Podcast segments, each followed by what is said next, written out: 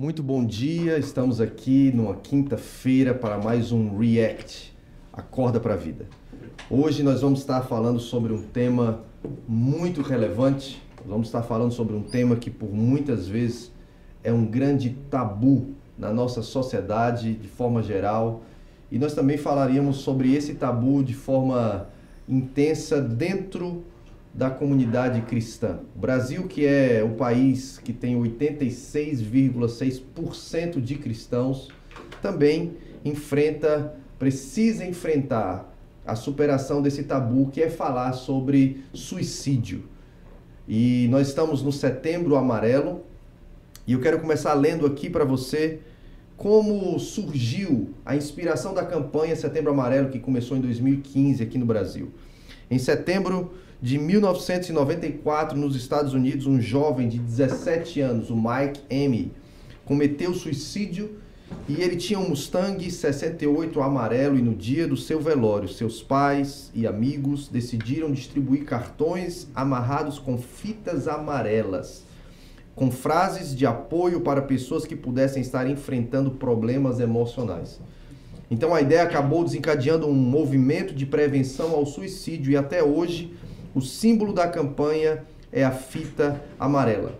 Então, dessa forma, inspirado no caso Mike M, o CCV, que é o Centro de Valorização da Vida aqui no Brasil, inicia em 2015 a campanha do Setembro Amarelo, juntamente com o Conselho Federal de Medicina e a Associação Brasileira de Psiquiatria. É isso aí. Hoje nós vamos estar falando sobre esse tema. Estou aqui com a minha esposa. Olá, gente. Janaína, Prazer muito bom. estar aqui no programa e eu tenho certeza que nós vamos desmistificar muita coisa sobre essa doença, né? Por eu já ter passado por ela, a gente já ter enfrentado.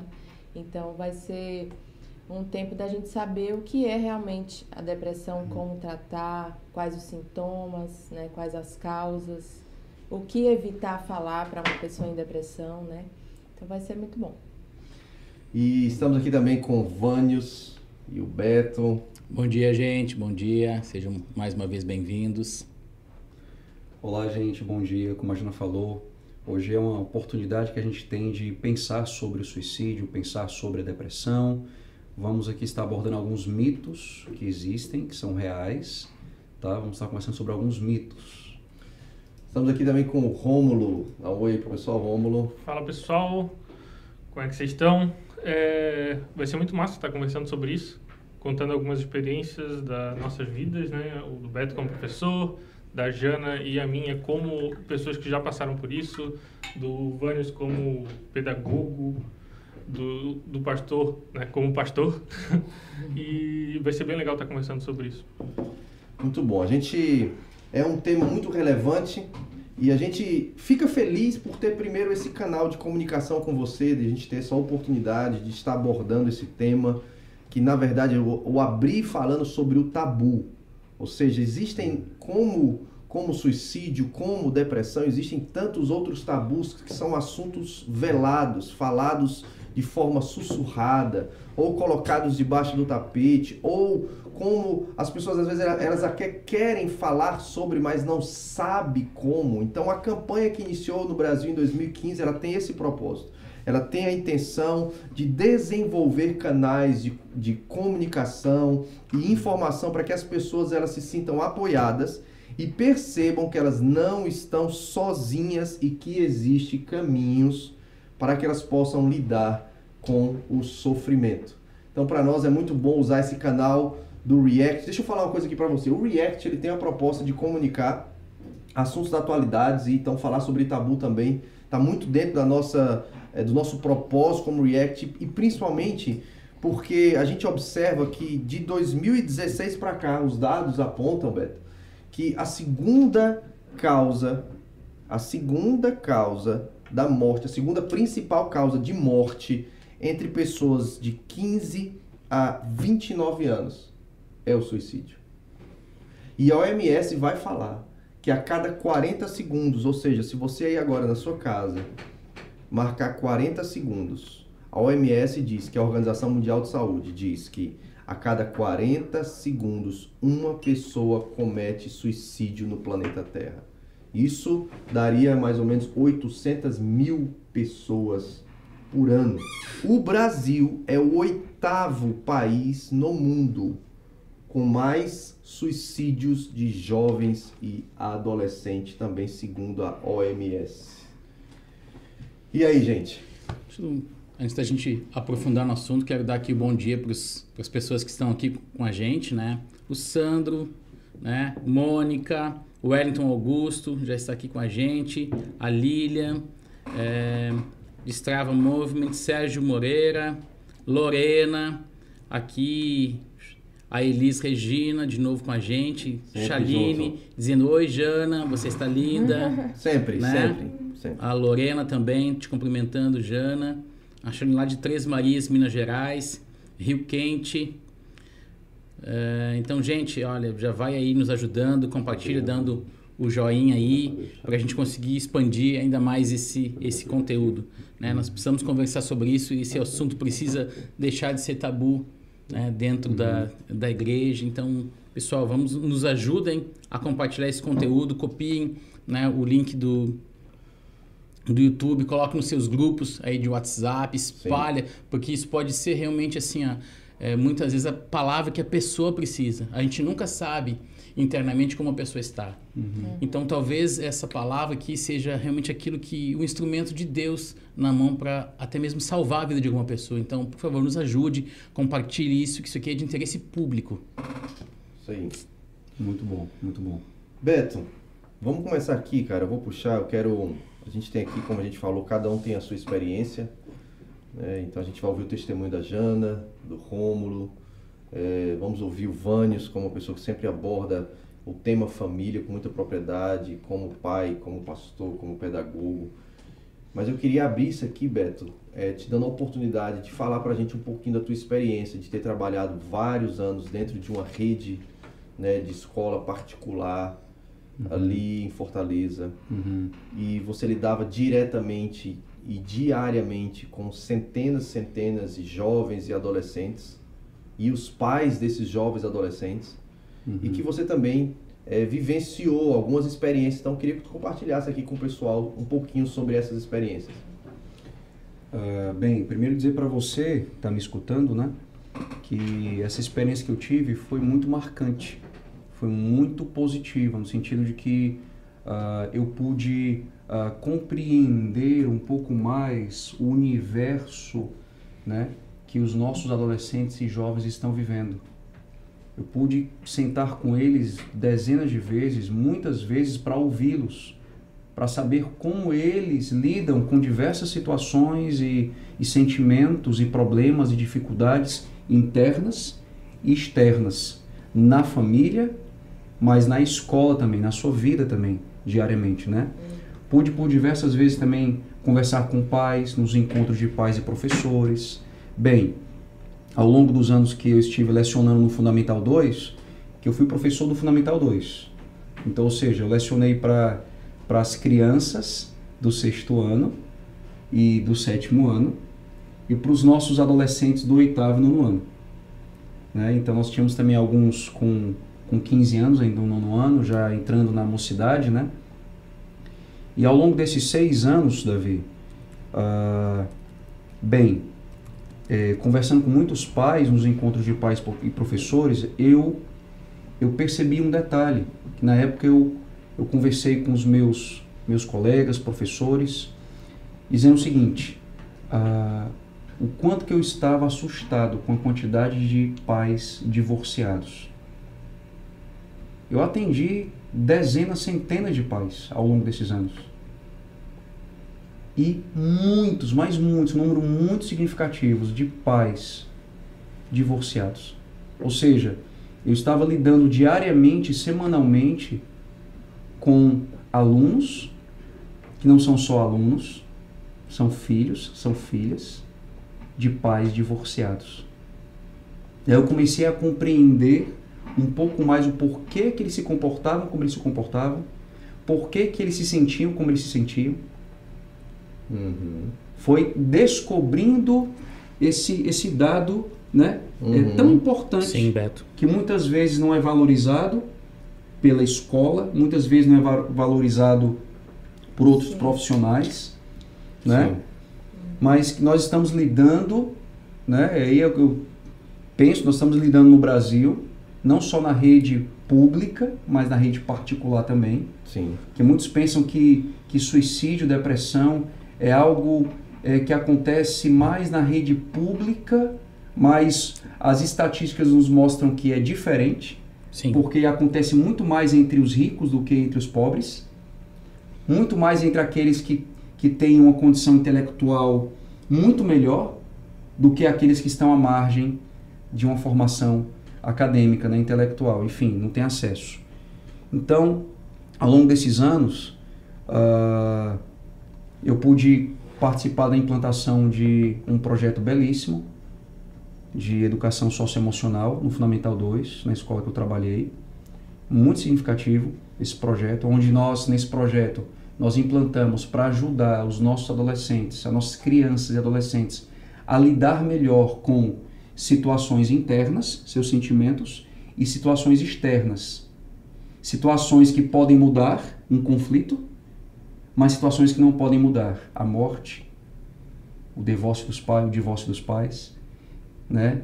É, o bullying como uma situação que pode ser mudada, uhum. né? Então nós é, é, ferramentamos ao longo desses anos crianças e adolescentes para eles saberem lidar melhor com situações do dia a dia, internas, seus sentimentos, externas, problemas, situações. Enfim. Então, um ponto que, que eu quero destacar é que uh, as nossas crianças, os nossos adolescentes, os nossos filhos, eles têm sentimentos. E a grande maioria deles, manos, não sabem lidar com seus sentimentos. Por isso que nesse projeto a gente começou a trabalhar no primeiro módulo desse projeto, Davi, o que? Os meus sentimentos. Primeiro módulo, compreendendo os meus sentimentos. E a gente trabalhava o que? É, eu preciso aprender a identificar o que eu estou sentindo, porque eu estou sentindo algo. E detalhe, nós não escolhemos o que sentir, mas nós podemos escolher como lidar com aquilo que nós estamos sentindo. É. Sentimento não se escolhe, Uhum. Mas você escolhe lidar com eles. Então, primeiro passo, identificar o que você está sentindo. E muitas vezes você não está sentindo só uma coisa, você está sentindo várias coisas. Segundo passo, dar nome ao que você está sentindo. Você está triste? O que, é que você está sentindo? Eu não sei, mas deixa eu te ajudar. É tristeza, é raiva. É, a pessoa não consegue fazer isso sozinha. Não consegue, precisa de ajuda. Né? Uma criança, sobretudo uma criança e um adolescente, né? nós, nós, nós aqui, todos nós quatro que somos pais de crianças, e de pré-adolescentes e adolescentes, né? Nós sabemos que uma criança e um adolescente não pode, não sabe lidar sozinho com aquilo que está sentindo.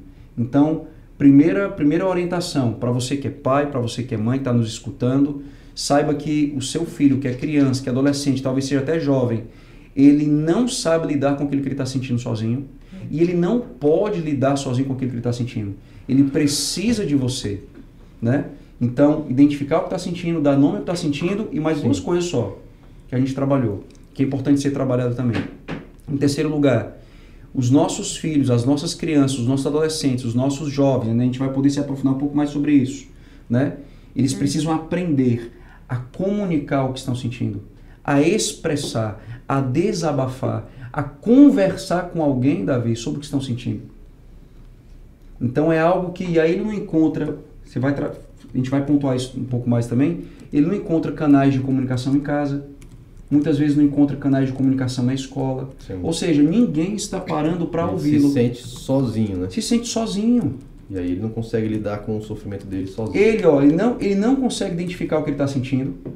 Essa criança, esse adolescente, ele não sabe dar nome ao que está sentindo, que é importante ele não está sendo ensinado. A gente não, ninguém nasce sabendo se expressar, sabendo falar, sabendo se comunicar. Não. Então essa criança, esse adolescente, esse jovem precisa, né, que um pai, que uma mãe, que um tutor, que um professor, que alguém que o ama, de confiança, o ajude nesse processo. E em quarto lugar, é, esse sentimento que ele está sentindo é, não é certo nem errado, porque sentimentos não são, não tem sentimento certo, sentimento errado, tem sentimentos. Uau. Né? E, e esse sentimento precisa ser validado. Então ele precisa identificar, dar nome, saber expressar, entender que ele precisa compartilhar o que ele está sentindo, precisa aprender a comunicar o que está sentindo. Em quarto lugar, validar o que eu estou sentindo é importante. Por isso eu preciso compartilhar, não posso esconder, eu não, não posso velar o que eu estou sentindo. Mas muitas vezes em casa ele não tem esse ambiente, porque os pais não conversam, ele não vê os pais, né, Vânios? Eles não vê os pais conversando sobre o que estão sentindo. Né? Ele não vê os pais conversando. Não vê os pais conversando. A única coisa que ele vê os pais é brigando, então esse sentimento de, de, de não conseguir falar, ele é maior. Mas eu gostaria muito de escutar, né, o, a Jana e, e, o, e o Romulo, que eu acho que, que vão trazer um pouco mais de propriedade, por isso que a gente está falando que é... é... Eu queria só, só antes, o Beto falando uma coisa aqui, Vans, eu, eu, eu pensei como é relevante, porque ele falou dessa formação socioemocional voltada para se essa criança, essa jovem e adolescente na escola né, particular, uhum. que foi o teu caso, né? Experiência uhum. professor de uma rede de escolas particulares em Fortaleza. E depois tu vai compartilhar casos também, né? Que você enfrentou lá. Ah, mas como esse tabu, cara, ele é um tabu assim que, que as nossas escolas e por não e por, por que não dizer as nossas igrejas e por que não ir um pouco além, por que não dizer até é, o Meva Academy e outras instituições que, que trabalham é, para serem relevantes, para passarem uma cosmovisão cristã, como é, como é importante a gente trabalhar esse assunto. Porque aqui nos bastidores, por exemplo, eu falava que eu sou convertido há 24 anos. 24 anos. Completo em novembro desse ano. Eu nunca ouvi uma, uma, uma abordagem sobre esse tema numa escola bíblica. Na minha época de adolescente, eu fui adolescente dentro de igreja local. Eu nunca ouvi nada sobre isso em grupos de discipulado na minha época de adolescência e de jovem.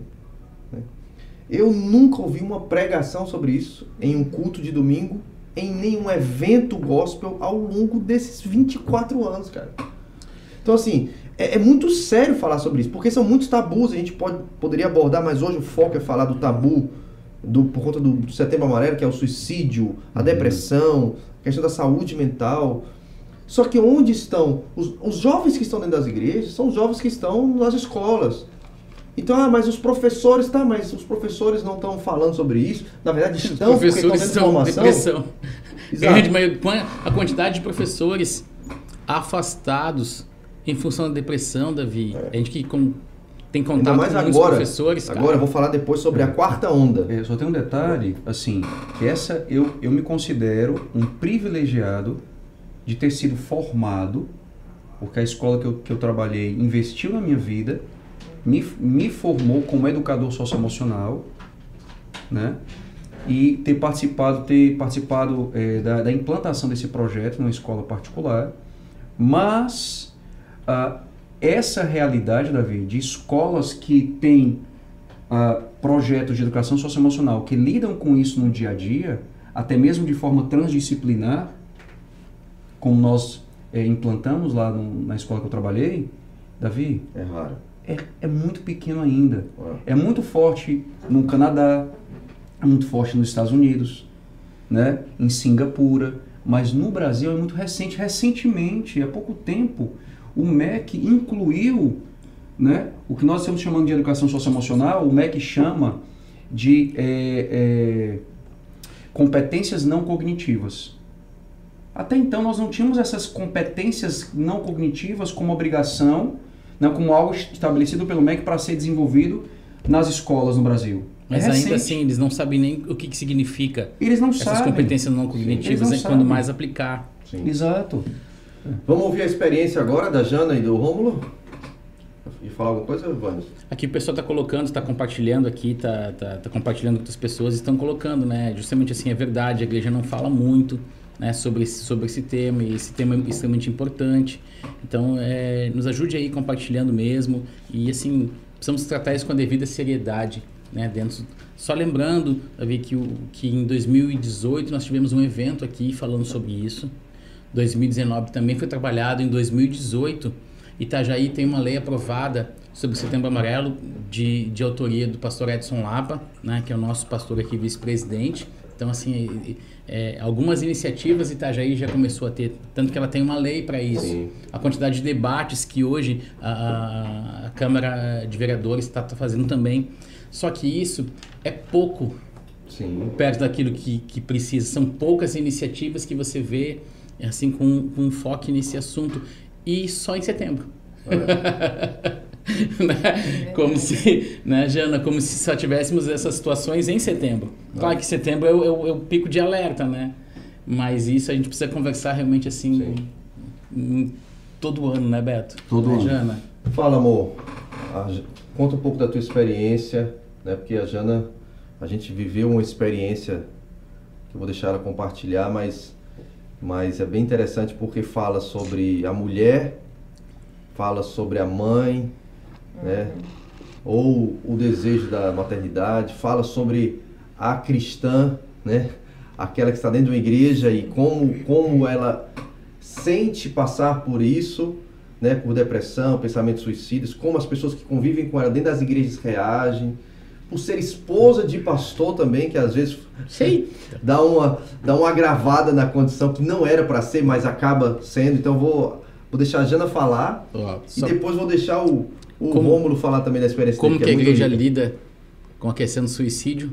Uhum. Vamos expulsar para orar o espírito de morte. Como a Bíblia lida. O que a né? Bíblia diz não, é, não diz. Vamos, vamos orar para né? expulsar né? o, o, espírito é. de morte. Hoje a gente sabe falar sobre isso. A Jana sabe falar com muita propriedade sobre isso. Mas é, talvez há, há 10... Quantos anos atrás? A Jana vai falar também. Mas vamos ver, a, gente, vamos ver. a gente tem lembranças de pessoas chegando à nossa casa, para fazer exatamente isso aí. Claro. É, vai, vai lá, amor, fala. é, para começar, eu queria falar um pouco sobre o que me levou à depressão, né? Porque começou com pensamentos, né? Pensamentos de derrota. Acredito que a gente teve responsabilidades muito cedo, né? Nós éramos muito novos e já nos tornamos pastores com, sei lá, 25 anos, anos né? Eu e o Davi. Então, assim, tinha a responsabilidade da igreja de você ser exemplo para a vida das pessoas. Aí tinha a responsabilidade da minha formação. Eu estava no último ano de, de, de, da faculdade de música, né? Tava para me formar.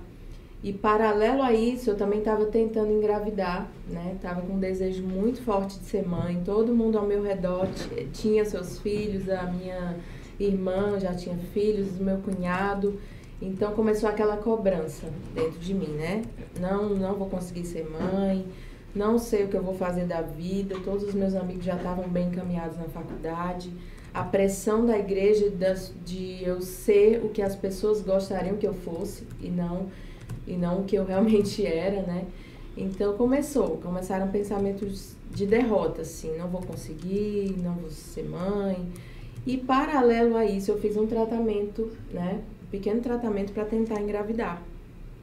Depois de muitos anos, eu caiu a minha ficha que foi logo depois do tratamento que eu tive depressão.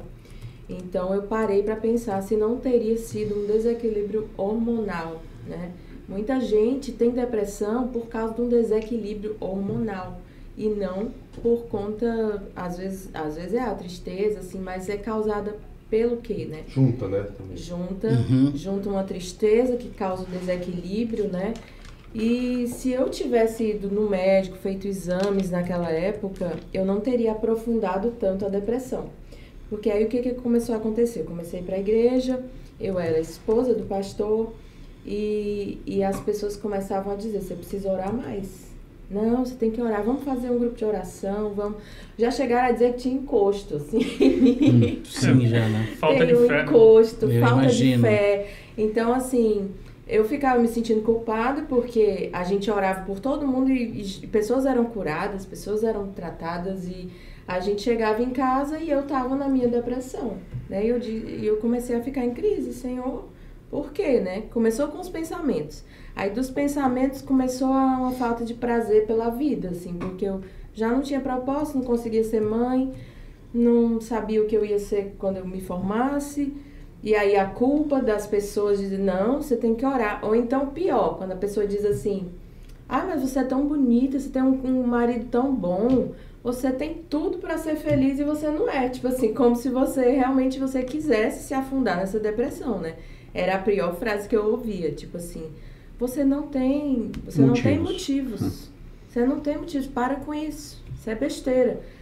E você acha que uma pessoa que está em depressão, ela não quer sair da depressão, ela está só fazendo charme, né? Muitas vezes as pessoas acham isso, sabe? Olham para você e dizem assim: "Ai, que besteira", sei lá, tanta doença mais mais só desculpa interromper, desculpa, mas só porque é importantíssimo é, para uhum. todo mundo ficar bem claro que a depressão ela é uma doença, uhum. não é uma escolha de vida. Exatamente. Não é. Não é. Então, não era uma escolha, realmente não era. Se eu tivesse que escolher, eu estava plenamente, né, assim, com as minhas emoções bem saudáveis, mas infelizmente eu estava passando por isso e eu não entendia. A igreja é, tratava com muito preconceito, os uhum. familiares também não sabiam como agir. E a diferença da tristeza para a depressão é porque a tristeza ela dura ali dois, três dias, uma semana e vai embora. A depressão você permanece nela 10, 15, 20 dias, um mês e vai piorando, né? Uhum. Se você não trata. E aí, como eu não busquei ajuda médica, eu passei quase um ano para buscar ajuda médica. E quando eu busquei, eu já estava assim no fundo do poço. E um dia deitada na minha cama, assim, no dia do meu aniversário, eu tava ali, eu, não, eu já tava com, porque começou com os pensamentos, depois veio a falta de vontade pela vida, assim, pelas coisas prazer pelas atividades normais que eu tinha, frustração, né? Veio insônia, aí veio falta de apetite, eu tinha emagrecido uns 7, 8 quilos, fiquei bem magra. E, e depois vieram os pensamentos de morte, né? Porque daí já já vinha um pensamento na minha mente, não tem mais, tem mais jeito para ti. Tu tá vendo tem jeito para todo mundo, teu marido vai lá, ora por todo mundo, mas para ti não tem. E eu quase ouvi audível essa voz: acaba de vez com esse sofrimento, tira a tua vida. Né? Assim, e eu, e eu lutava comigo mesmo, mas eu não quero sentir isso. Eu não quero pensar esse tipo de coisa, eu sou cristã. E ao mesmo tempo vinha, porque as emoções não melhoravam, a situação externa não melhorava, então eu estava acabando concordando com aqueles pensamentos. Então, o que faz a pessoa suicidar é quando os, os pensamentos, os sentimentos dela entram em acordo. Aí o, o que eu penso realmente derrota e o que eu sinto também é derrota. E tudo ao redor fala que, que é realmente que nada vai dar certo.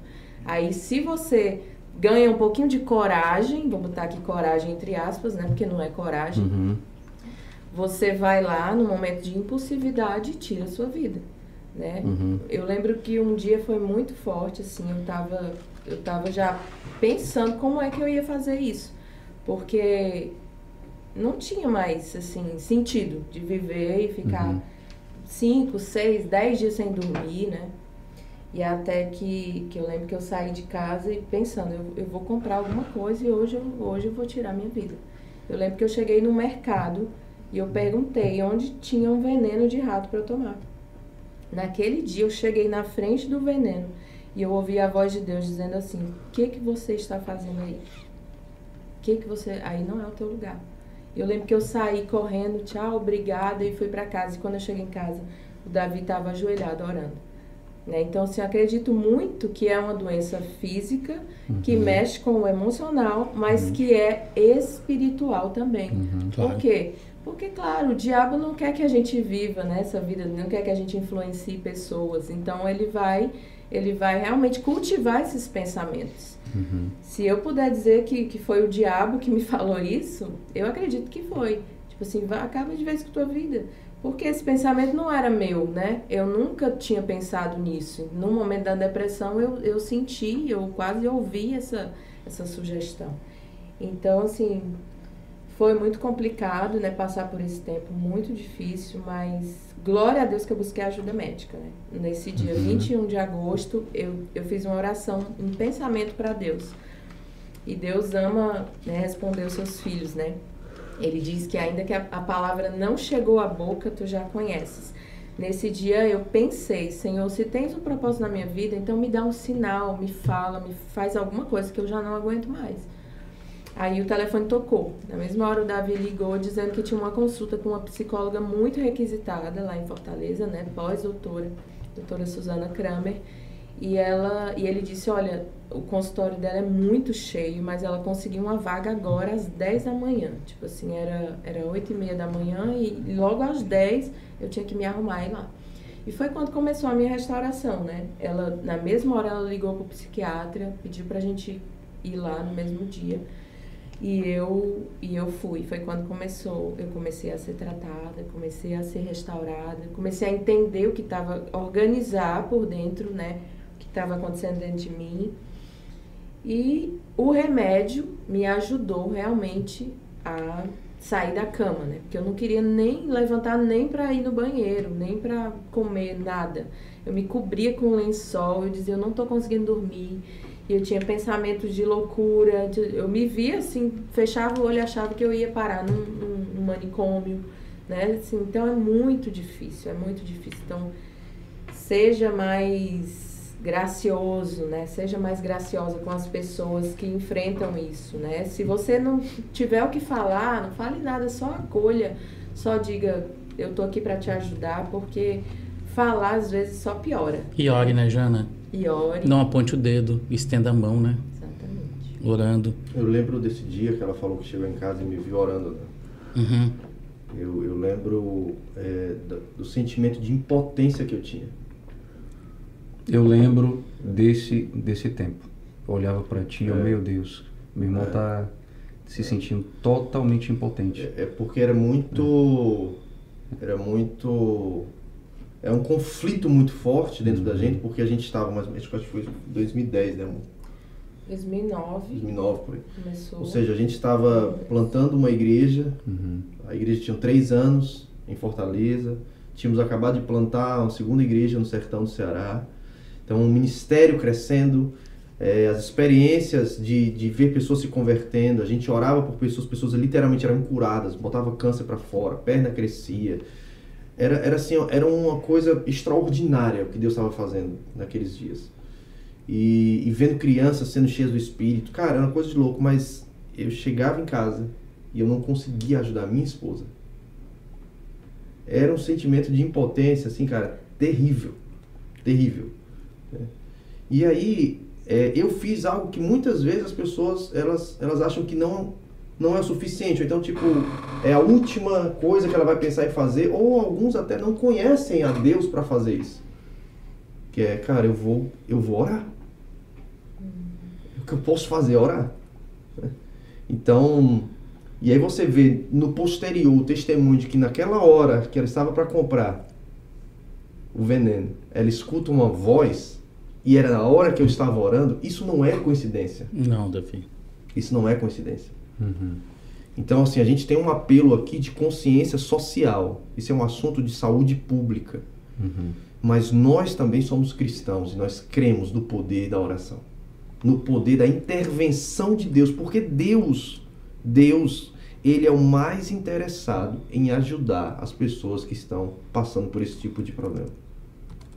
Nós aqui muitas vezes não sabemos como ajudar, mas Deus é o mais interessado. Então falar sobre esse assunto, ele é tanto uma conscientização social, mas eu diria, ele é um assunto de despertar espiritual para a igreja. Para a igreja, porque é um react, acorda para a vida, a igreja precisa valorizar a vida do outro. Nós precisamos acreditar que Deus ele valoriza a vida do outro. né? Deus é o mais interessado. E Deus quer usar profissionais, como usou a Suzana, a psicóloga, como usou o psiquiatra. Mas ele pode usar também os familiares. né? Vamos, vamos ouvir um pouquinho a tua experiência, vamos. Fala pra nós aí, cara. Como começou tudo, como... Cara, então, eu, eu tive duas crises de depressões, né? Uma foi na adolescência, ali perto dos 14 anos. É, a, minha, a minha transição entre a infância e a adolescência foi muito turbulenta, né? Eu morava numa casa, eu e mais quatro pessoas, que eram meu pai, minha mãe e meus dois irmãos. Daí, meus avós vieram morar com a gente, né? Acabou se tornando sete pessoas dentro de uma casa, na época eu morava num sítio. E eu passei de, de, tipo assim. E, e o meu avô, ele é depressivo, né? Meu avô é depressivo, minha mãe é depressiva. Então, a partir do momento que a criança começa a ter essa. essa começa a ter al- algum, alguma noção, né? Que ela começa a perceber algumas coisas, isso para uma criança acaba sendo pesado demais, né? Vendo um avô depressivo, vendo uma mãe depressiva. E eu particularmente não sabia lidar, né? Eu escondi isso muito da, da minha mãe. E até hoje ela não sabe, eu acho que ela tá vendo hoje. Desculpa, mãe, não contei, tá? Mas. É,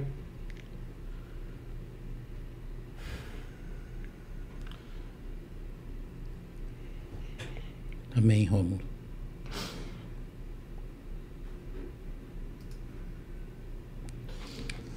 Acho que eu lembrei da, da frase da música do Rodolfo Abrantes agora, né? Que das minhas feridas saia poder para curar. Eu acho que hoje a gente fala aqui, cara, eu me, eu me emociono muito. É, a Jana, o, o Rômulo, né? Mas, mas hoje a gente acredita que esse é um canal de cura para as pessoas que estão nos ouvindo. Né? Muitos adolescentes, jovens, mulheres. Né? Essa é a nossa intenção. Esse, esse é o nosso propósito, é estar aqui para até nos expor publicamente. Para entender que das nossas feridas agora vão sair poder para curar outras pessoas. E aqui, Davi, as pessoas também estão compartilhando, né? É, sim, eu já passei por isso, né? Muitas carinhas de choro aqui, né? Impactadas com o testemunho é, da Jana, né? E Elisângela colocando, nosso emocional nos faz vulneráveis, né? Uhum. E a Vevé aqui, não sei se vocês conhecem, né? É, essa oração move os céus e a terra. Então, é, é, é esse lugar, né? Que é um lugar que, ao mesmo tempo, e depois eu quero trazer um pouquinho à luz da neurociência, essa questão da depressão, questão dos neurotransmissores, Sim. né? Mas e, a gente precisa, porque ela não é de um aspecto só que nós precisamos lidar uhum. com esse assunto. Ele tem diversas facetas, né, Beto? Uhum. Então que a gente precisa observar, né? Então, ah, se eu só orar e ir na igreja vai resolver, quer dizer que se eu tomar uma medicação, aquilo ali é, não é de Deus, né? Então, e isso é uma coisa que existe muito tabu em relação é. à, à, medicação, Sim. em relação a ah, agora eu vou estar dopado, não sinto nada. Sim. E não é assim. Na verdade, é. o que é. acontece assim é deficiência de neurotransmissores. Então a pessoa não consegue é, é, quimicamente no cérebro, que o cérebro é um conjunto de, de, neurônios, né? E eles são movidos através de impulsos elétricos. Então o que acontece? Os neurotransmissores eles não conseguem, por exemplo, ah, um dia chuvoso, um dia triste. Né? Então é, as pessoas que, que têm um equilíbrio hormonal e dos neurotransmissores, ela consegue ver que tem coisas positivas, mas uma pessoa que está com esse desequilíbrio é, químico no cérebro, ela não consegue. Exato. Então não é que ela não queira, ela não consegue dar uma resposta. Então o cérebro ele não ele não consegue. E aí é necessário muitas vezes entrar com medicação que ela vai potencializar, né? Que ela vai equilibrar esses neurotransmissores. É. Que o principal ponto disso é a falta da serotonina e da. os nomes, cada nome assim que. Uhum.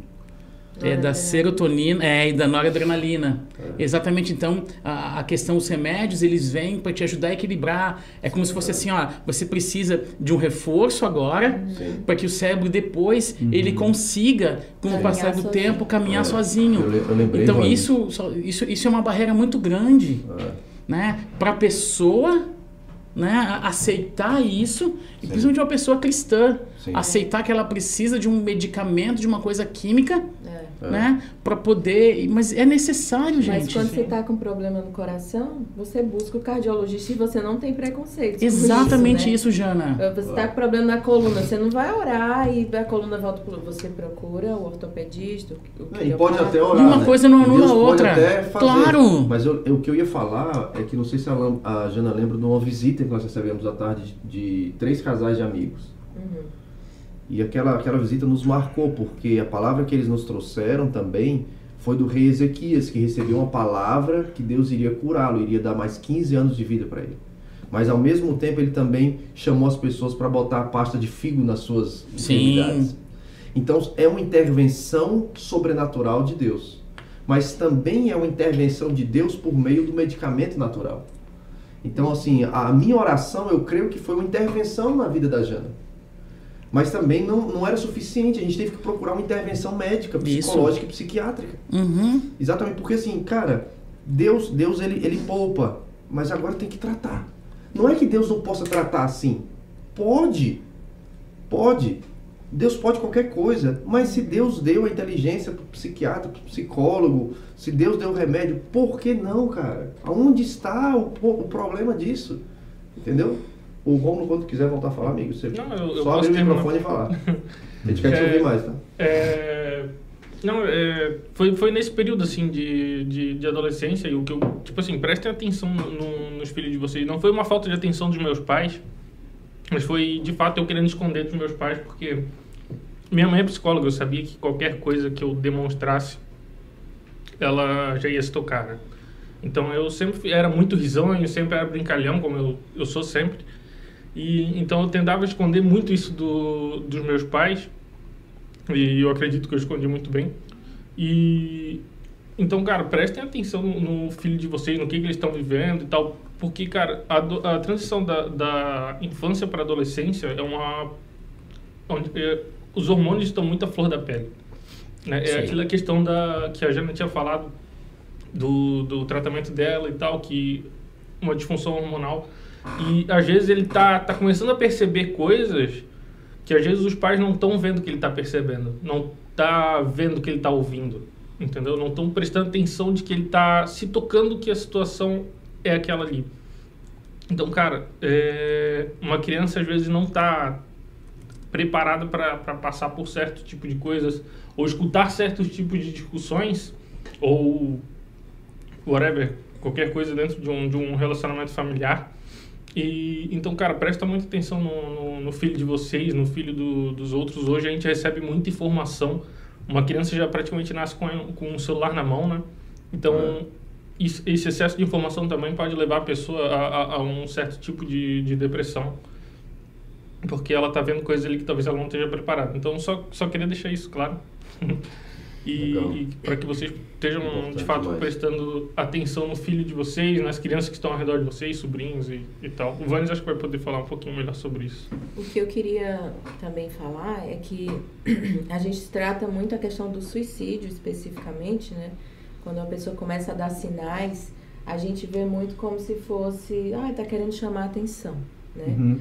Mas ela, se ela tá querendo chamar a atenção, é justamente porque algo lá dentro não tá bem. Não é porque só porque ela quer, olha, olhem para mim. Não, ela tá querendo dizer que lá dentro alguma coisa não tá indo bem, né? E claro, existem muitos, muitas manipulações nesse sentido. Eu mesma, assim, com a psicóloga, um tempo eu comecei a, a dizer, ah, eu vou, vou tirar minha vida. Tipo assim, pra ver se ela se importava comigo, porque eu já, já não sabia mais o que fazer e aí eu queria ver se as pessoas estavam se importando realmente comigo, porque eu não podia me abrir muito com o Davi, porque ele estava à frente da igreja, eu ia ser a responsável por abater o meu marido, que estava à frente da igreja. Com a minha mãe, eu não me sentia na liberdade de abrir, porque ela ia ficar preocupada. Né? Assim, a minha avó já era uma senhora de idade, a minha irmã não era cristã, então eu pensei, com quem que eu vou me abrir? Eu tô sozinha. E uma das causas do suicídio é a solidão. A culpa com a solidão. Por quê? Porque a Suzana fala algo muito interessante trazendo para essa questão do, do cristianismo, né? O que nos leva ao suicídio é a falta de vínculos. Quando você se sente sozinha, você está só no mundo. Então você não tem mais sentido de viver, porque o que nos faz viver no mundo é a conexão uns com os outros, é amar a Deus e ao próximo, né, como a nós mesmos. Quando nós nos sentimos desvinculados da pessoa, ou seja, é a falta de amor. É como se eu estou sozinho, eu não tenho amor, digamos, eu sinto que eu não tenho, porque na verdade eu tenho, mas eu não percebo. Eu não tenho amor e por isso eu não tenho mais sentido de viver. Então eu vou tirar minha vida. Então é muito forte isso, esse, essa desvinculação. Então o que uma pessoa precisa para ela não se suicidar é restaurar os vínculos, sabe? De confiança. Talvez a pessoa foi muito traída, foi muito decepcionada e ela vai quebrando a confiança nas pessoas, né? E talvez não tenha a atenção dos pais, os pais trabalham demais e ela fica naquele mundinho dela ali. Então ela precisa o quê? O que a Suzana fez que foi muito forte, assim, ela, ela trabalhou uma amizade comigo. Ela foi além da psicologia, né? Tanto que eu nem falo que eu tive muitas consultas com ela, nós nos tornamos amigas. E ela começava a me envolver em coisas, eu não sabia que eram, que eram assim, técnicas da psicologia, mas ela dizia: Olha, Jana, eu vou inserir o teu nome no meu livro né? Eu vou colocar, vou escrever um livro e vou citar você no livro. Então, aquilo ali fazia com que eu tivesse um vínculo com ela, né? Porque eu pensava, poxa, quando será que vai sair esse livro? Que legal, o meu nome vai estar tá lá. Eu me sentia importante, eu me sentia vinculada àquela pessoa, sentia que ela me amava, entendeu? Então aqui, aquela amizade fez com que eu não tirasse minha vida. Porque um dia eu cheguei para ela e disse assim: Suzana, eu não tenho como pagar essas sessões, né? Porque era duzentos e poucos reais, eu lembro na época, mais o psiquiatra, mais ou menos isso. E eu disse: eu não vou poder fazer. E ela disse assim: Não, não estou fazendo pela, pelo dinheiro, estou fazendo pela tua vida. Eu estou fazendo porque você é importante. E aquilo me acabou, né? Mexeu muito comigo e eu vi que realmente Deus queria me tratar para me usar também nessa área, né? Foi quando eu fui para o Moriá, né? O Beto uhum. também esteve lá, a uhum. Instância Paraíso, na pessoa da pastora Zenete. Uhum. E aí eu fui lá, passei 12 dias lá, um tratamento que eles têm. E eu, na época, eu fui tomando três tipos de remédio. Era um para dormir, só dormia se tomasse. Outro para antidepressivo e outro para levantar o ânimo, assim. Então, eu lembro até que depois dos 12 dias eles tratavam corpo, alma e espírito, né? Uhum. Tinha um uhum. momento de fazer Sim. exercício, uhum. tinha um momento da palavra e das ministrações, né? Sim. né? E, e, tinha um momento emocional, tipo, tipo uhum. uma, uma terapia mesmo. Uhum. Então eu saí de lá eu esqueci os remédios lá, porque eles, eles traziam remédio para nós no horário que a gente tinha, mas no, depois dos 12 dias eu disse, meu Deus, eu esqueci o remédio, já não sentia mais nada. Então eu creio que foi essa junção do remédio uhum. com a minha fé e, e a questão do corpo. E ajuda, né? Muito importante é se alimentar bem, tratar do, do corpo, né? Muito importante para a depressão é isso. Você melhorar a questão dos níveis da serotonina, Exato. se exercitar. A alimentação, a alimentação e o exercício físico, a vida que você leva, é. ela pode é, ser um desencadeador de uma depressão ou ela pode ser um bloqueador da depressão, porque momentos ruins todos nós vamos passar. Tem pessoas que entram em depressão e acabam tirando a sua vida por uma decepção amorosa. Uhum. Mas não é só a decepção amorosa. Né? Tem uma série de circunstâncias, tem uma série de situações e a gente só olha para aquela gota que fez o copo transbordar. É. Mas não é tudo aquilo que foi enchendo uhum. o copo uhum. ao longo dos anos. A gente precisa levar em conta, Sim. Beto, né? Principalmente Sim. assim, é, nós que temos filhos adolescentes, uhum. hoje a pressão por um desempenho, por um resultado, por ter o corpo perfeito, uhum. por, por, por ter, né? A criança Grandes com resultados. 6, 7 anos já tem que ter um celular, é.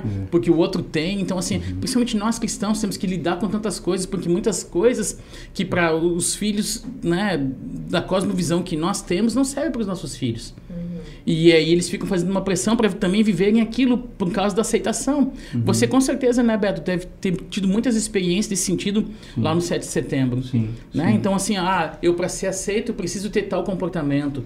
Então, eu preciso ter tal coisa. Uhum. Então, a pressão que vem de fora é muito grande para um, um jovem, para um adolescente que ainda não, não tem a força né, emocional, até espiritual para conseguir dar uma resposta a isso. Uhum. E muitas vezes os pais eles não, não, não têm preparo. Eles não. Porque não foram educados desse jeito. Porque lá atrás, na época dos nossos pais, dos nossos avós, existia uma coisa chamada resiliência. Uhum. Resiliência. Onde eles aguentavam a pressão. Entende assim? Ah, eu, eu, por exemplo, eu fui chamado de. Eu tinha uma música com os meus apelidos. Uma música inteira com os meus apelidos. Né? Eu nunca fui alto, continuo não sendo. Uhum. Então tem uma série, mas sabe, tem tantas coisas assim que, que hoje será que um, um adolescente suporta? Tanta coisa que a gente ouviu, apanhei, me batiam na escola, então assim, ó, eu era perseguido e, estou vivo ainda. Mas por quê? Porque existiam algum, alguns, alguns balizadores, algumas coisas que nos protegiam. As famílias estavam mais juntas. Uhum. Sabe? E hoje em dia nós não temos mais isso. É como se fosse algumas cercas de proteção que nos aj ajudavam a resistir isso, que simplesmente agora estamos entregues, né? Porque já não tem o pai que diz, filha, eu te amo. Filha, uhum. vem cá, vem no colo do pai. E as adolescentes serve muito isso. Porque acontece, a questão hormonal é muito forte para as mulheres. É muito forte. E nós homens não podemos desprezar isso. Sim. Né? A TPM ela é real. Numa gravidez, os hormônios são reais. No puerpério, que é o pós-gravidez, gente, isso é violentíssimo. Eu tive uma experiência com a Fábio, logo no nascimento da, da Laura, que a minha esposa até falou assim: ah, amor, eu pensava que esse negócio de depressão pós-parto fosse frescura. E ela assim: não é. É real isso. Porque a mulher se sente fragilizada e a Fábio tinha dificuldade de amamentar, então entrou naquela coisa: não sou capaz, né? Já não vou conseguir dar conta. E as situações físicas dela, assim, ela quase. E aí eu, eu e Amanda entramos assim com ela o tempo todo, que você falou, né, Jana? Então o tempo todo, Fábio, vamos, você consegue amamentar, você consegue isso, sabe? Uhum. E ela fala assim: ah, se não fosse assim, é, nós estarmos tão próximos, ela tinha entrado em depressão, provavelmente. Uhum. Então isso é real, gente. Isso não, não, não dá pra gente. E, e precisamos realmente assim trazer isso para as nossas famílias, Davi. Uhum. Beto, fala é, um pouquinho, só, Beto. Só para agregar o que você falou, Vanessa, que é muito sério. É, você falou uma coisa que é, o óbvio. Qual é, é a tua frase, Davi? O óbvio quando não é dito não é óbvio. Pronto, o óbvio quando não é dito não é óbvio. Esse óbvio que o Vanessa falou agora é muito forte. É real. Nós temos na família pais lutando contra a depressão e filhos lutando contra a depressão. Então, se assim, nós não podemos, temos, não podemos nem demonizar, Sim. nem uhum. fechar os olhos, fazer de conta que ah, só bobagem, vai passar. Não. Depressão é uma doença uhum. e precisa, como tal, ser tratada adequadamente. Sim. Então, uma pessoa, Vânios, uh, o tratamento para uma pessoa que está em depressão ou um suicida em potencial, ele tem que ter pelo menos três elementos que já foram expostos aqui hoje de manhã: medicamentos porque a depressão é uma doença e, como tal, deve ser tratada adequadamente. Medicamentos, primeiro elemento. Uhum. Segundo elemento, terapia. Uhum. Foi importante para ti, Jana? A terapia? Sim. Importantíssimo, não foi? Ou seja, terapia fala o seguinte: gente precisa de Deus, mas gente precisa de gente. É. A solidão é absolutamente desaconselhável às pessoas deprimidas. Uhum. Terapia. E o terceiro elemento? Fé. O homem é um ser espiritual criado à imagem e semelhança de Deus, e ele não encontra sentido para a vida não ser em Deus. Uhum. Agostinho falou, né? Há um vazio dentro do homem, Agostinho de Hipona, né? Do tamanho de Deus que só pode ser preenchido pelo próprio Deus. Então, medicamentos, terapia e fé. Pelo menos esses três elementos uhum. são importantíssimos. Uma coisa como como é que o predador age, né, para alcançar a sua presa ele trabalha para tirar ela do bando. Hum. Afastar ela. Sim. Porque ela afastada do bando, ela fica mais vulnerável. vulnerável Por isso que Satanás anda ao derredor buscando quem possa tragar. Posso, eu, forte, eu, eu, lembrei de uma Exatamente, coisa. cara. É, forte. Eu... falar mais também. Não, não, pode, pode. Eu lembrei de uma coisa, eu queria trazer aqui algo que eu, eu anotei sobre a quarta onda. Não sei se vocês já ouviram falar sobre a quarta onda. Uhum. É a, a primeira onda, a onda da, da, da pandemia, né? falando desse momento uhum. de pandemia que a gente vive desde março. Né? Então, a primeira onda é, é dita como, como a própria doença em si. A segunda e terceira onda são as consequências. Né? As consequências é, é, na sociedade, na economia. Sociais, econômicas, enfim. É, uma série de consequências. Mas a quarta onda, as pessoas estão definindo a quarta onda como as sequelas emocionais que serão deixadas pela pandemia. E eles fizeram uma pesquisa com 400 médicos de todos os estados do Brasil e mais o Distrito Federal. Olha o que, que essa pesquisa diz. 89,2% dos médicos entrevistados, esses 400 médicos, tiveram pacientes que apresentaram agravamento de quadros psiquiátricos por causa da pandemia. 89,2%. Ou seja, a pessoa já tinha um quadro uhum. e esse uhum. quadro foi agravado uhum. por conta claro. da pandemia. 89,2%. 67,8% dos médicos entrevistados, especialistas, receberam pacientes novos após o início da pandemia. O que são esses pacientes novos? Pacientes que relataram que nunca haviam apresentado sintomas psiquiátricos antes. 67,8%. É, eu lembro conversando com o pastor e psicólogo Jadilson, ele falou, relatou para nós como mais do que triplicou seus atendimentos por conta da pandemia. Mais um último dado aqui. 44, esse é seríssimo. 44,4% dos médicos relataram uma diminuição dos pacientes que já existiam.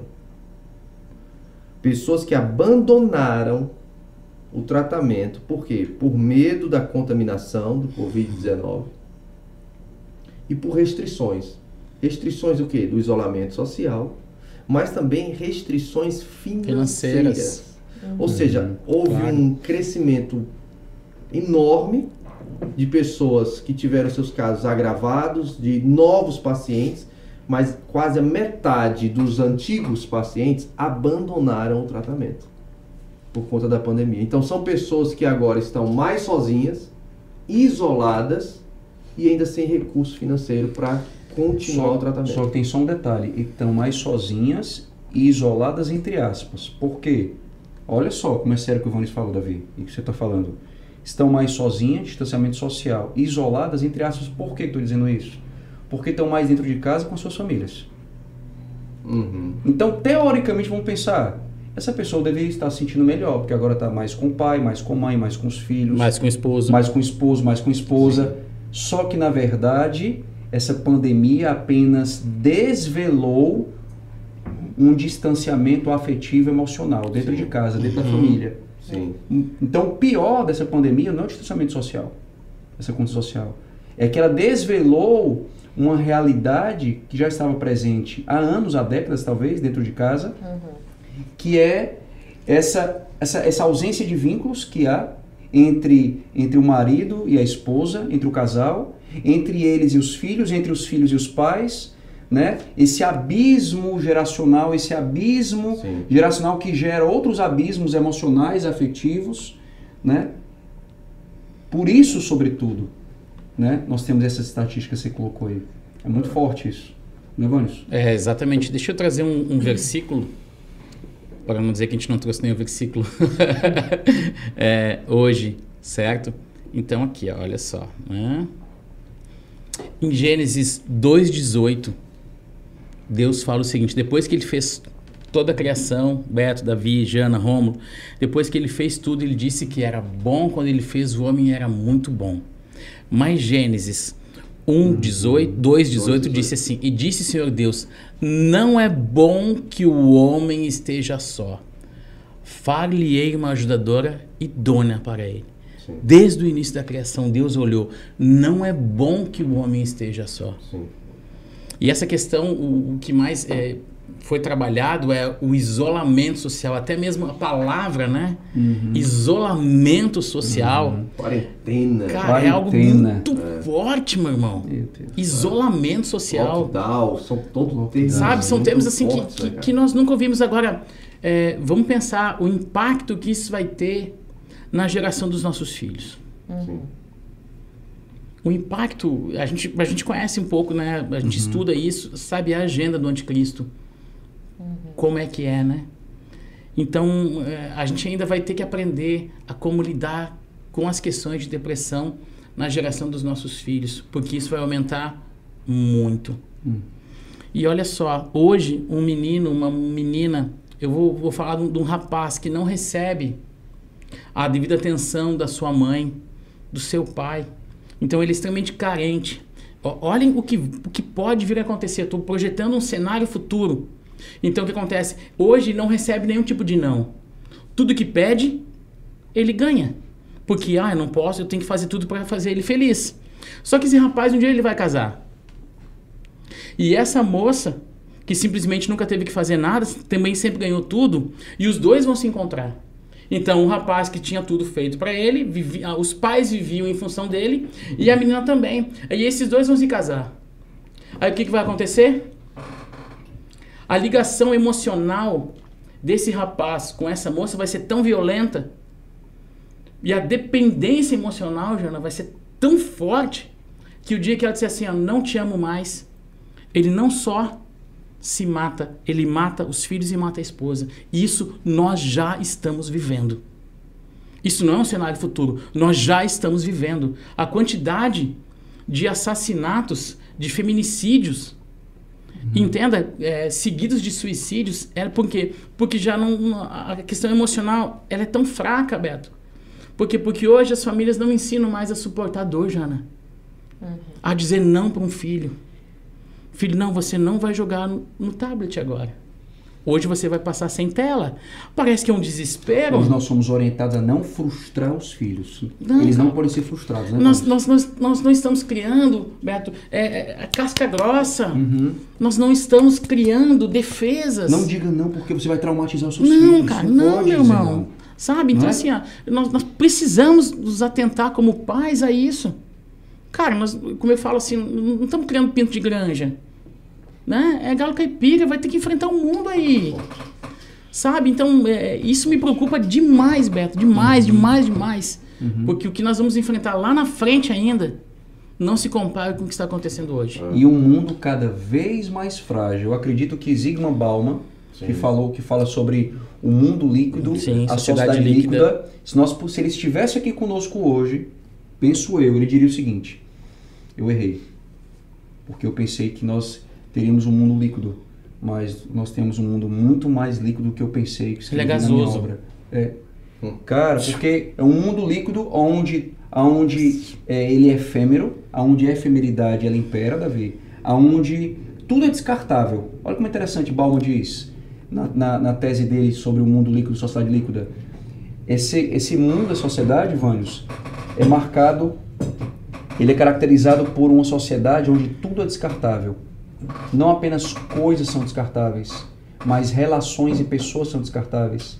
A sociedade é marcado, é, também é caracterizada por pessoas, Jana, que elas têm medo de tudo aquilo que é sólido, por isso que é líquido. Tudo, elas têm medo, elas evitam todo tipo de relação duradoura. Elas, elas não querem intimidade. Elas não querem algo que seja sólido, que perdure.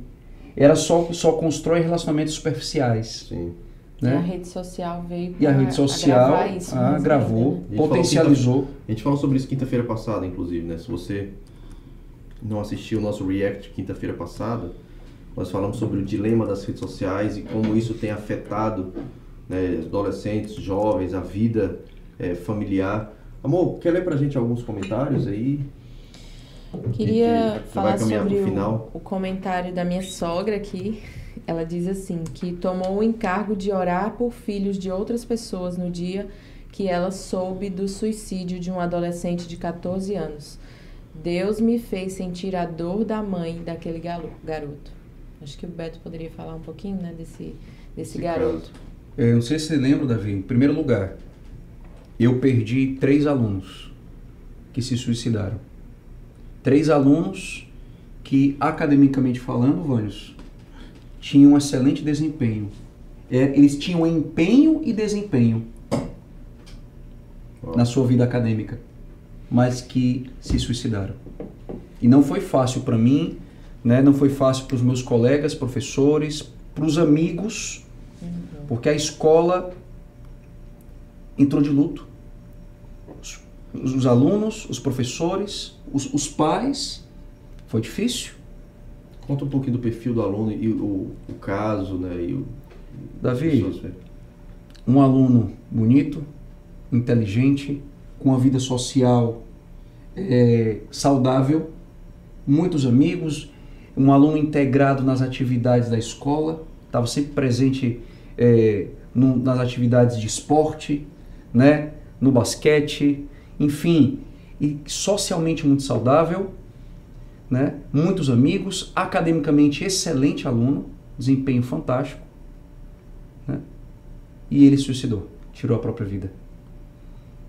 Isso gerou um impacto na escola, não foi fácil para ninguém. né? E eu lembro que, me- que- que no dia seguinte, dias depois na verdade, ah, chorando em sala de aula, eu compartilhei a minha experiência de ter perdido um amigo aos 17 anos. Filho de um dos maiores e melhores tributaristas do Ceará. Talvez na época o pai dele era o maior advogado tributarista do Ceará, um dos melhores do Brasil. Ou seja, de uma família, eh, de uma posição eh, privilegiada, né? mas que perdeu a própria vida. tirou a própria vida, na verdade, porque não estava sabendo lidar, né, com o que ele estava sentindo, né, Estava lidando sozinho, não estava sabendo lidar com o passado, Sim. com os erros que ele cometeu no passado. Mas um menino, Vânios, um amigo que eu tive, 17 anos, que ele em Fortaleza, ele testemunhou em dezenas de igrejas em Fortaleza daquilo da, sobre a testemunho de conversão dele, né? Encontro de jovens. No meu Encontro de também jovens. testemunhou. Ou seja, centenas de jovens renderam-se a Cristo por causa do testemunho desse jovem. Davi conhece quem é, Sim. sabe quem é? Sim. O Schubert. O Schubert foi usado por Deus de uma forma assim maravilhosa, tremenda em Fortaleza, alcançando pelo testemunho de vida dele muitos jovens. Mas esse mesmo menino, menino de Deus, não soube lidar com muitas questões interiores, pressões internas que ele estava sentindo, pressões externas, e houve um momento que ele tirou a própria vida. Muito difícil, Davi. E esse é o quadro que a gente está vivendo. Você vê como nó- eu perdi um colega, um amigo há 23 anos. Hoje eu tenho 40. Há 23 anos. Isso não é uma Mas- coisa que começou Não é agora. algo que começou agora na pandemia, ou por causa Não. da pandemia, não é, Vânios? É algo que tem se potencializado. Existem alguns catalisadores que estão aumentando a proporção disso. Gente, já são 11h15. Estamos encerrados. Meu Deus. Voou o tempo. Eu- Falar mais alguma coisa? A Fábio aqui está dizendo, ó, graças a Deus pelos nãos que recebi. A Fábio é minha esposa, né? Graças a Deus pelos nãos que recebi. Me protegeram de muitas coisas ruins na minha caminhada. E quando não aceitei o não, tive sérios problemas. E a Vevé também falou assim, né, que os amalequitas matavam aqueles que iam ficando Ficam para pra trás, trás. né? Foi bem a questão É. da, da presa, né? É. Ô, Beto, uma pergunta que eu queria fazer para ti. Sobre ah, a escola em si, né? Eu sempre... Eu estudei em colégio particular, sempre, e, cara, eu nunca vi algo preparado para isso, para essa prevenção, ou para... Eu não sei se os professores são preparados a diagnosticarem algo dentro do, dos alunos pra, em relação a isso, a um potencial suicida, ou um po- potencial depressivo. Tem algum preparo em relação a isso nas escolas? Existem no Brasil hoje alguns programas de educação socioemocional Uhum.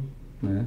Você tem a Escola da Inteligência, do Augusto Cury, você tem ah, ah, o Passaporte Habilidades para a Vida, né? que é a SEC, que foi o programa que nós implantamos no Colégio 7 de Setembro, que ele é de um doutor, de um psicólogo lá, Brian Michara, se eu não estiver enganado, lá, lá do Canadá, que é um programa de educação socioemocional.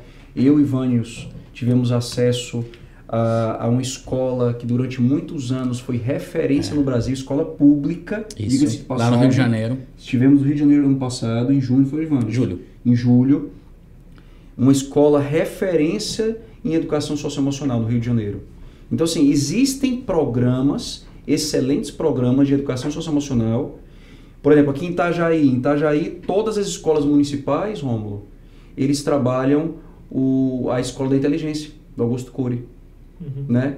Então, eu já fui chamado pela diretora, eu e Tessia, minha esposa, algumas vezes, não apenas para receber o material, Vânios, mas onde a diretora e a coordenadora pedagógica tiveram tempo com os pais, entregando material, é, explicando o que é o material e, e dizendo para os pais como aplicar esse material de educação socioemocional junto aos filhos.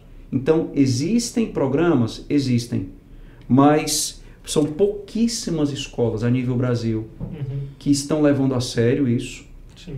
Hoje, mais do que ontem, sim, claro. Se a gente fizer um comparativo dos últimos 5 anos, 10 anos, comparando com o da, há, há 20, 30 anos atrás, com certeza. Nos últimos 5 anos, nos últimos 10 anos, né, nós temos um número muito mais significativo de escolas, né, de educadores sendo preparados, de pais sendo ferramentados, né, mas ainda é um número é, muito insignificante. Na segunda-feira, Beto, nós vamos falar um pouquinho sobre educação, né? Educação. No Legacy. Sim. E a gente vai abordar um pouco de, disso- Uhum. dessas questões nas escolas, né? Como as escolas lidam com isso, o propósito da educação. Isso aí, gente. Considerações finais. Eu quero fazer uma consideração, pensando na prevenção, né? Sim.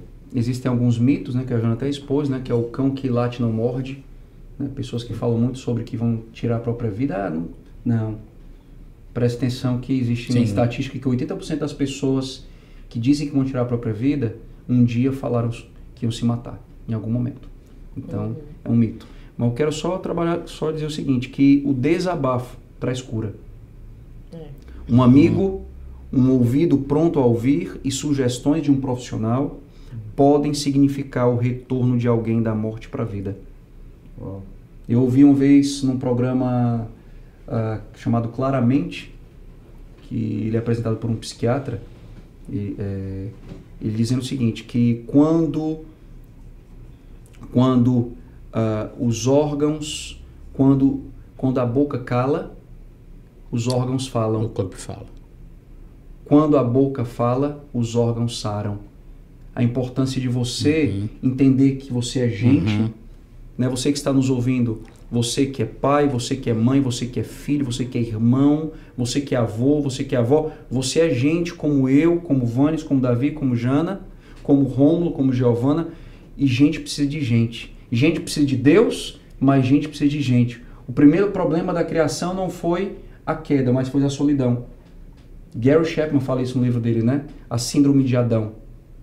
Então, David Cornfield também fala. David Cornfield. É. Então, é, é gente precisa de gente. Nós precisamos, né, nos importar mais com o outro e com o que o outro está sentindo. Ou muitas vezes está sentindo, mas está escondendo, está velado. Deixa eu, deixa eu trazer algo também assim para finalizar minha minha fala, que é um relacionamento com o Espírito Santo. Hum, Eu acredito que o relacionamento com o Espírito Santo nós a- é, desenvolvemos e ensinar os nossos filhos a desenvolver um relacionamento com o Espírito Santo que não é uma energia, é uma pessoa, não é né, exatamente. É o amigo, é o conselheiro, é o consolador. Então, porque nós não vamos estar em todos os momentos com os nossos filhos. E, e- e isso eu falo também de filhos espirituais. Quando você tem um relacionamento com o Espírito Santo, tem coisas que talvez você não, não tenha coragem de, de explicitar primeiro para sua mãe, para seu pai, mas quando você coloca isso diante do Espírito Santo, e eu acho que é um primeiro passo para depois você conseguir compartilhar o seu sentimento. Então, é, é- é esse relacionamento com o Espírito Santo, que é o amigo e conselheiro, ele é fundamental. Amém. Eu queria também, para finalizar, queria citar uma frase de Moreno, que ele é um, é um psicólogo. Ele criou a teoria do desenvolvimento. Ele era psicodramatista também. E aí ele dizia que o homem é ferido nas relações, mas ele também é curado nas relações, né? Então, da mesma forma que nós somos feridos pelas pessoas, é através delas que nós vamos receber a nossa cura, né? Ninguém se cura sozinho, né? Ninguém resolve o problema sozinho, mas através do, do outro mesmo. Amém. Considerações? eu gostaria só de citar um versículo que eu, que eu esqueci, estava aqui anotado. O apóstolo Paulo, em Efe, no, na carta à igreja em Éfeso, né? Efésios capítulo 5, versículo 29. Efésios 5, 29, diz assim: ah, defendendo eh, princípios contra o suicídio eh, pró-vida, né? No primeiro século. Pois nunca ninguém aborreceu a sua própria carne. Antes, a nutre e preza, como também Cristo a igreja. Uau. Antes, a nutre e preza, como também Cristo a igreja. Essa nutrição integral, holística, né, Vânios? Nutrir o seu corpo, nutrir a sua alma, nutrir a sua mente, nutrir o seu espírito. Essa nutrição é importante. Que muitas vezes nós estamos perdendo pais e filhos desnutridos, não apenas no corpo, mas na alma e no espírito. Uma de- desnutrição na alma, na mente no espírito está ceifando eh, a vida dos nossos filhos e a vida de muitos pais né, e muitas famílias. Isso é muito forte, o que o apóstolo Paulo trata aqui. Amém, Vamos- gente. Obrigado pela vamos- participação de todo mundo, né? Desculpa, Romulo. Só agradecendo aqui os, os que estão aqui participando. Elis, o Wellington também colocou, né? O amigo que ama em todos os momentos é um irmão na adversidade. Provérbios 17, 17. Então tem né, a Vevé colocando aqui também. Tem um projeto no senador cearense. Então, assim, gente, obrigado pela participação de vocês. Nos ajudem a compartilhar isso. né? Então depois, Rômulo, quando é que isso aqui vai estar já de novo no canal? Já vai, ficar? direto. Então, assim, já vai ficar direto. Então, assim, ó, pega esse aqui, esse link, compartilha, né? Porque vai ficar, isso aqui vai ficar já salvo no, salvo no nosso canal. Então, nos ajude e ajude também outras pessoas a ser alcançadas por essa palavra. Se isso foi benção na sua vida, nos ajude a compartilhar isso. Porque eu tenho certeza que pode, de repente, tem uma pessoa. Entenda, se esse conteúdo chegar a uma pessoa e puder ajudar essa pessoa, nós já, já ganhamos nossa manhã, né, Jana? Alcançamos nosso objetivo. Alcançamos aqui, né? nosso objetivo. Com Se uma certeza. pessoa for tocada por uma frase dita aqui, Uhum. já valeu tudo a pena, né, Beto? É isso aí. Eu queria só deixar um recado que, cara, se você tá sentindo essa angústia, esse, essa pressão no peito, essa, essa dor no, no coração, conversa com alguém, conversa com seu amigo, conversa com seu pastor, conversa com a sua mãe. Se você não quer conversar com essas pessoas, pode entrar lá no perfil do Mevan Academy e conversar. É uma pessoa que está falando contigo, não é um robô. Pode também acessar o, o Instagram de todo mundo aqui, do, Sim. do pastor Davi, da pastora Jana, do pastor Vanes, do pastor Beto, o meu. A gente está totalmente disposto a conversar sobre isso e está ouvindo você. né? Eu só queria deixar, deixar isso também. Pode encerrar agora também. Muito bom, muito bom, Jana cara. Eu, Ponto oficial. eu queria, cara, terminar com uma oração. Amém. Amém. Eu acho que a gente nunca terminou um react dessa forma, mas hoje eu peço liberdade aqui pra gente terminar dessa forma. Podemos orar? Amém. Amém. Vamos orar. Pai, eu quero te agradecer por esse tempo. Na verdade, eu vou pedir pra minha esposa orar. Não vou orar. Ora, meu amor, por favor. Senhor, obrigada porque o Senhor é o dono da vida Sim, Deus. e só o Senhor pode tirá-la, Deus. Quando Amém. nós entendemos isso, Senhor, isso faz todo sentido para procurarmos aprender a como Sim. viver essa vida, Deus. Para uns a vida foi tão difícil, tão frustrante, tão cheia de traições, de, de medos, de tristezas, mas o Senhor quer nos ensinar a como viver essa vida aqui na terra, Deus. E essa vida, essa vida Sim. plena e verdadeira, ela vem de ti, Senhor. Então, somente em ti nós acessamos essa vida plena. E para todos aqueles que estão nesse momento em depressão, eu oro, Deus, para que o Senhor venha trazer a tua libertação, Senhor, porque nada melhor do que o Senhor libertando cada uma Sim. dessas pessoas de dentro para fora, das suas prisões Sim, emocionais, das suas prisões cadeias na mente, Pai, estruturas de fortalezas na mente que elas criaram durante anos. Eu oro por essas pessoas, Deus. Em nome de Jesus, se essa pessoa está me ouvindo agora, que ela seja liberta, que seja liberta de pensamentos de morte, de depressão, de, de tudo aquilo que está aprisionando a vida delas, Pai, Amém. em Em nome, nome de Jesus. de Nome de Jesus. Jesus. Em nome Sim, de Deus. Jesus. Amém. Amém. Amém. Essa Gente. mensagem também vai estar no Spotify, o Natan Sim, tá aqui, tá, muito tá nos lembrando, Boa. né? Então, Boa. já botei aqui o, o Instagram da Jana, arroba janacastro.oficial. Isso. Davi, me dá o teu, Davi. O Davi ponto Santos. Davi com D no fim, né? O Davi. O David ponto Santos. Rômulo. É, Rômulo Filho Underline. Rômulo Filho, under- Underline. Underline. Como filho underline.